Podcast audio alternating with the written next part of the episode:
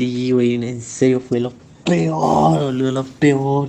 Apenas avanzamos 15 metros, me reventé contra la columna de la ande, boludo. Y imagínate una yo así toda vestida de hiedra venenosa así. He hecho un kamikaze eh, por esas calles llenas de baches, corriendo, incluso saltándose algún semáforo. Ahí yo dije, esto se va a poner emocionante más fuertemente el asiento adelante.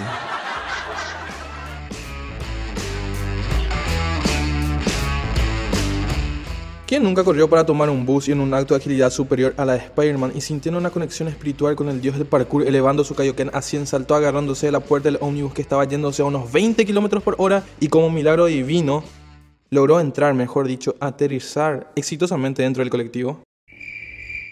Creo que la pregunta fue un poco larga. Y antes de comenzar este podcast, que ya comenzó, me presento. Producción, va cortina en 3, 2, 1.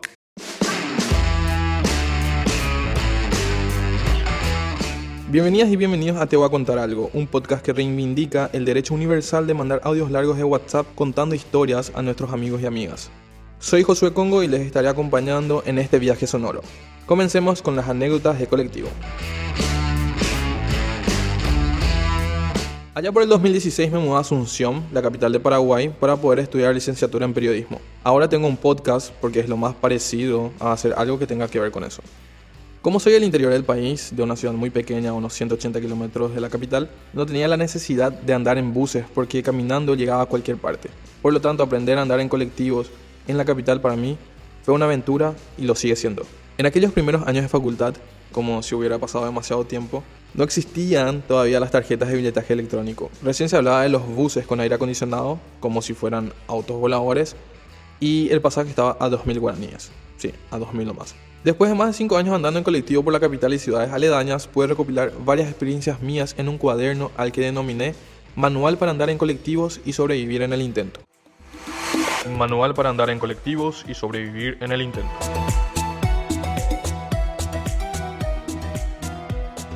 Como el nombre es muy largo, le digo el manual. Para elaborar este manual no me basé solamente en mis experiencias fallidas y de éxito, sino que también recopilé varias vivencias de diferentes personas para enriquecer el contenido del manual. Manual para andar en colectivos y sobrevivir en el intento.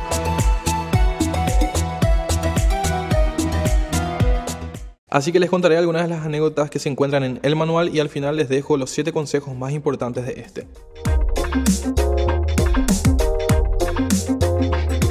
Página 14 de El Manual. ¿Por qué no andar colgado de la puerta de un colectivo? Año 2013 más o menos. El esteto, un amigo de la facultad, tenía unos 15 o 16 años más o menos. 4 y media, 5 de la tarde por ahí calcularle. estaba saliendo del colegio y nos estábamos yendo a la parada, ¿verdad? Toda la barra, toda la barra Ondi que nos subíamos en el, en el 23 ¿verdad? lo que sí que llegamos a la parada, estábamos esperando el 23 y obviamente el 23 a las 5 de la tarde, hermano, está abarrotado, está más lleno que templo de sanación monetaria los sábados. Bueno, en fin, se sube mi primer socio, ¿verdad? ya se queda en el primer escalón. Se sube el segundo, ¿verdad? Que era un muchacho bastante grandecito, ya se queda luego con medio cuerpo afuera. Y yo ahí no entraba más. Y me dice mi socio, subiste yo, subiste yo, subiste que, subiste que. Me subí. Teto, en ese momento de ingenuidad juvenil, con todo su cuerpo fuera del colectivo, se atajaba de la agarradera de la puerta del bus con dos dedos de cada mano solamente. Dos dedos no vayamos a alcanzar, ¿verdad? Y así loco, así loco me subí. Y el, y el chofer me hizo bien y me dijo, bájate porque ya no entras más. Y mi socio Tauro me dice, no, quédate nomás, quédate nomás, si ya se baja. Y yo le dije, no, me quedo nomás, me quedo nomás. Producción, producción, pausa. Taburón en guaraní significa loco. Continuamos. Y bueno, lo que sigue ahí está, con todo el cuerpo afuera, agarrado con dos dedos cada mano en el 23 a las 5 de la tarde. Apenas avanzamos 15 metros, me reventé contra la columna de la ande, boludo.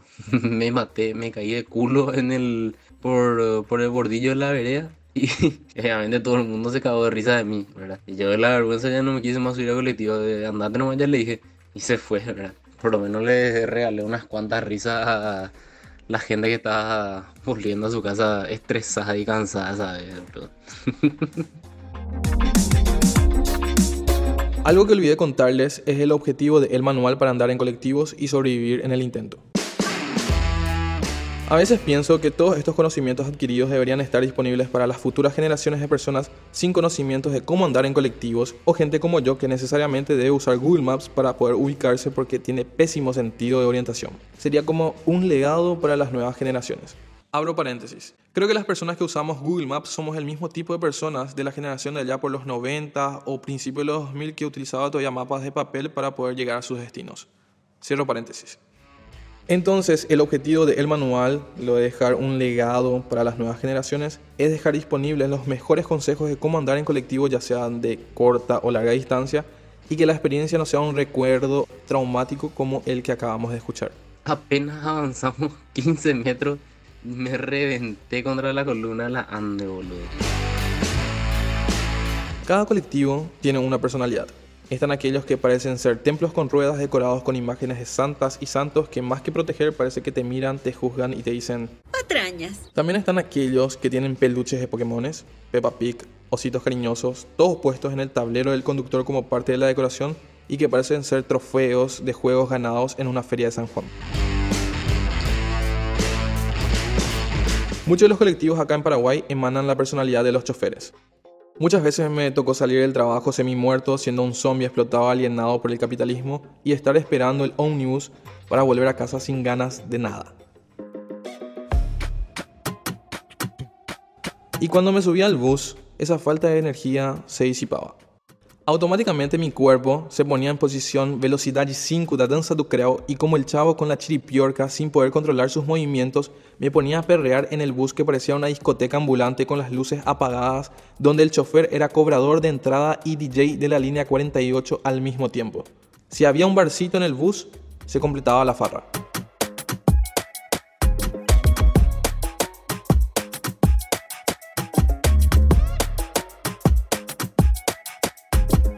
Creo firmemente que ese tipo de choferes hace un servicio a la sociedad.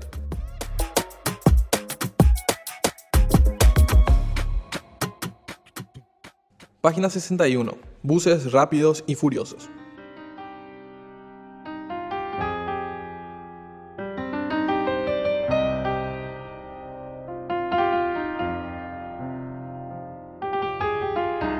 Una de las mayores experiencias en Paraguay, no sé si pasa en otros países de Latinoamérica, son las carreras ilegales de automóviles dentro de una ciudad. Una onda rápidos y furiosos, pero sin el poder de la familia. La diferencia es que acá estas carreras se dan entre choferes de colectivos. Por un módico 3.500 guaraníes, puedes vivir una experiencia más adrenalínica que una montaña rusa. Esta anécdota fue incorporada hace muy poco en el manual. La encontré en el TikTok del stand-upero Juan Cebuso. Una vez me subí a las 9 y media, 10 aproximadamente a la línea 6, en la línea 6 y cuando agarró Artigas y se quedó en el primer semáforo de Artigas, inmediatamente paró otro micro de la línea 6 ramal 2. Yo me iba en el ramal 1. Y yo me di cuenta que los choferes conversan entre ellos sin hablar. Apenas paró el micro al lado, mi chofer le hace al otro chofer así. ¿Quién carajos eres? Entonces el otro le replica con un. ¿Quién carajos eres? Entonces mi chofer le restruca con un. Entonces el otro le restruca otra vez con un. Ahí yo dije, esto se va a poner emocionante más fuertemente el asiento adelante amarillo, verde, y comenzó la carrera. A los 100 metros ya sentí que el asiento de adelante se empezaba a aflojar. ¡La core, la puta madre! Los tornillos que ajustaban ese asiento a ese piso de madera empezaron a bailotear debajo mío. No sabía hacia dónde mirar para tranquilizarme porque a mi izquierda sentía ese vidrio astillable que me hacía un zumbido tipo de abejas. Abajo era ese piso de madera que le faltaba una lámina, ya veía el asfalto debajo mío. Ni de frente podía mirar. Veía por el retrovisor que los ojos del chofer se ponían cada vez más rojos. Y una frase que decía ahí arriba, Jesús es mi guía. Y justo, justo, cuando faltaba 300 metros para que termine la carrera, yo me tenía que bajar. De la le voy a cagar la carrera a mi chofer, dije yo. Por mi vida, me agarré de los caños, me fui hasta el final, cerré los ojos, apreté el timbre, ¡eh! Y el hijo de puta me eliminó la velocidad la misma velocidad que nos íbamos, me abre la compuerta. Entonces cobro valor, me voy hasta el último, hasta el último escalón, agarro, me agarro de los estribos, me pongo ya posición surfer, le miro a Jesús, Jesús me mira, le digo, Jesús, no me abandones. Ahí por arte de magia disminuye un poco la velocidad, salto, termino ese viaje, salvo pero no sano porque continué vibrando por dos días. Ok, existen demasiadas anécdotas. Seguramente habrá una segunda o tercera parte de este episodio. No sé cuándo, pero va a haber. Entonces les cuento las últimas tres anécdotas de este episodio porque producción me está diciendo que es demasiado largo ya. Página 44. La ternura todo lo puede. Este fue el primer día en Paraguay de un amigo. Se llama Miguel. Él es español. Se subió a un bus en el centro de Asunción y este... Iba enflechado, ¿no? Por las calles de Asunción, por todo el centro, hecho un kamikaze, por esas calles llenas de baches, corriendo, incluso saltándose algún semáforo. Y claro, yo cada vez más preocupado y cada vez más irascible, yo solo iba pensando la, todo lo que le iba a decir al chofer antes de, justo antes de bajarme, ¿no? Que si estaba jugando con nuestras vidas, que, que se había creído, que si era un irresponsable y demás. Bueno, justo cuando estaba llegando ya al lugar al que me quería bajar, me voy acercando entre todos los baches bien agarrado a todas las, todo lo de metal que se pudiera agarrar uno para no caerse y ya decidido me voy hacia él para putearle, para cagarme en su puta madre. Y me mira tiernamente, para, me mira tiernamente y, y me dice, bajad nomás, papá. Me miró tan tierno y me habló tan tierno que yo tuve que tragarme mi, mi ira porque me enterneció tanto ese comentario que me bajé simplemente con mis orejas agachaditas, incluso dándole gracias al Señor. Bueno, producción me dice que está siendo demasiado largo este episodio, así que engancho dos consejos extras con las dos últimas historias. Va consejo. No confíes en ti mismo o en ti misma estando borracho o borracha al querer tomar un bus muy de noche o de madrugada porque seguramente te vas a quedar dormido o dormida y no te vas a bajar donde querías hacerlo. Les dejo un caso muy ilustrativo que se encuentra en la página 32 de El Manual. Se titula Una supervillana de Batman borracha en un bus.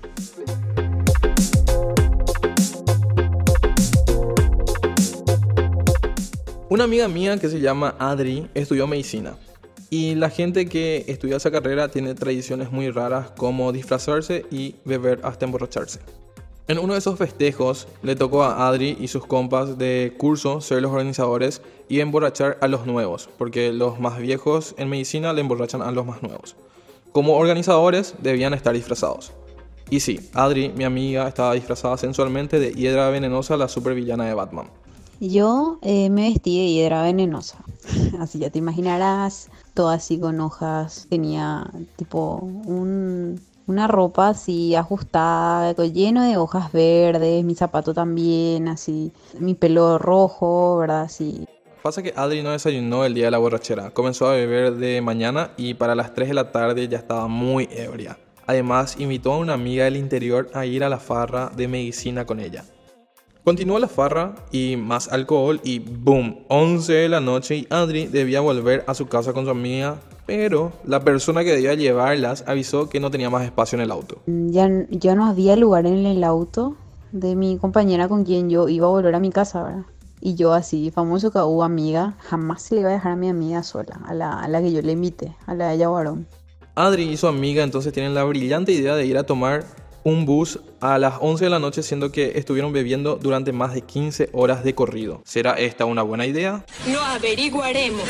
Y yo me subo con mi amiga, las dos totalmente destruidas, súper ebrias. Yo no sé ni quién nos acompañó a la parada.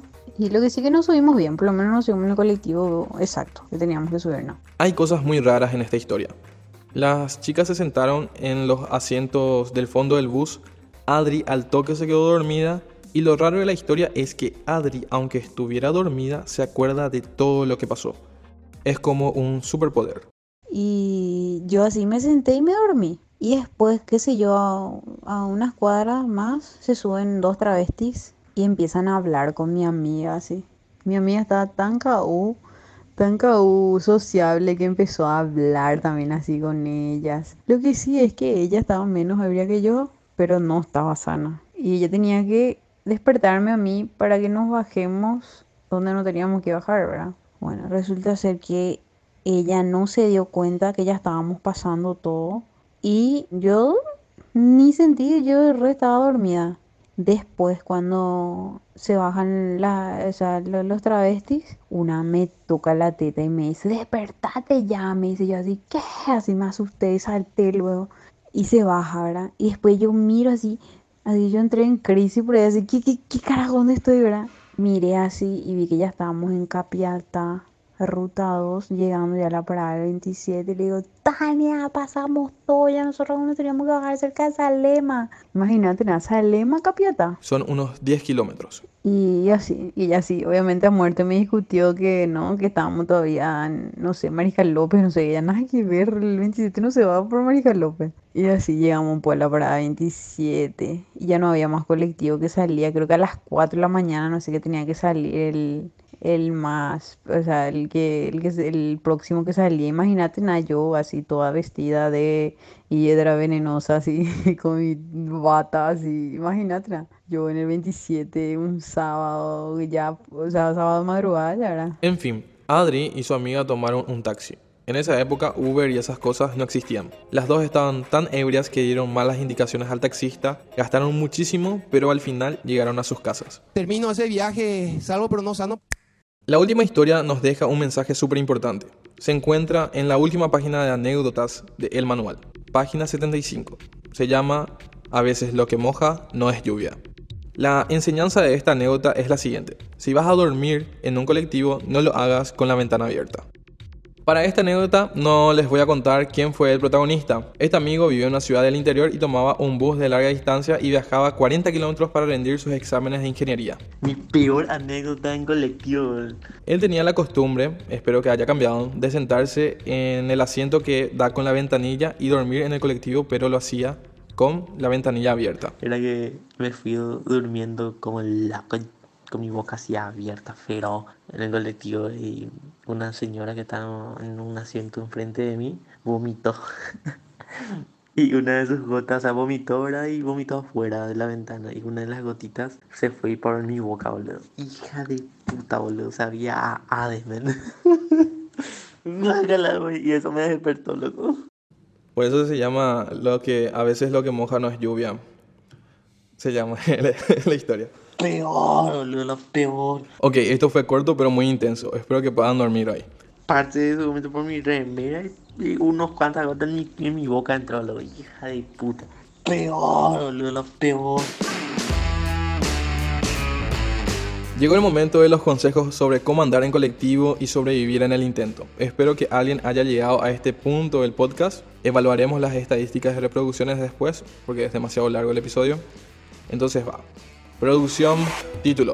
Estos son los primeros 7 consejos sobre cómo andar en colectivo y sobrevivir en el intento.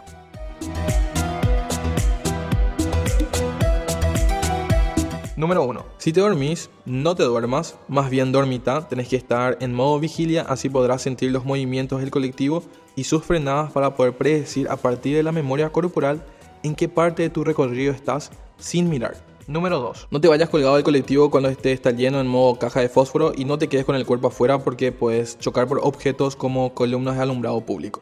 Número 3. Nunca permitas que tu chofer pierda una carrera. Número 4. Siempre hace captura de la dirección de Maps en tu celular por si se te acaba el internet. Número 5. Nunca te subas a un colectivo sin tener al menos el dinero para dos pasajes extras por si te perdes. Número 6. Siempre que puedas sentarte cerca de la puerta de descenso, así bajarte será más fácil. Y en caso de que el bus esté lleno y todos se aplasten como sardinas, el recorrido entre cuerpos sudorosos y con rico olor a trabajo será más corto. Así que siempre intenta sentarte cerca de la puerta de descenso.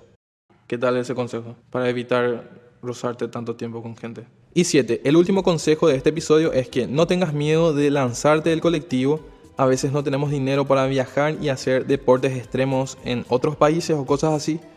Entonces, ¿qué mejor que aprovechar una oportunidad única como esta donde arriesgas tu vida por poco dinero?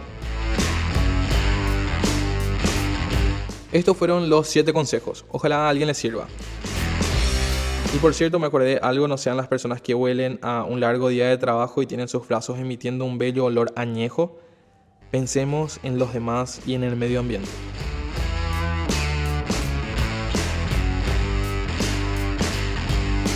Gracias por escuchar este episodio. Espero que alguna de las informaciones compiladas en el manual para andar en colectivos y sobrevivir en el intento les sirva en su vida. Soy Josué Congo, pueden encontrarme en Instagram como arroba Josué Congo y en TikTok como Soy Congo. Forman parte del equipo de Teo va a contar algo, asistencia técnica Sebas Falcón, línea gráfica Nelson Medina, diseño gráfico Pati Arbo. Nos encontramos muy pronto. Adiós.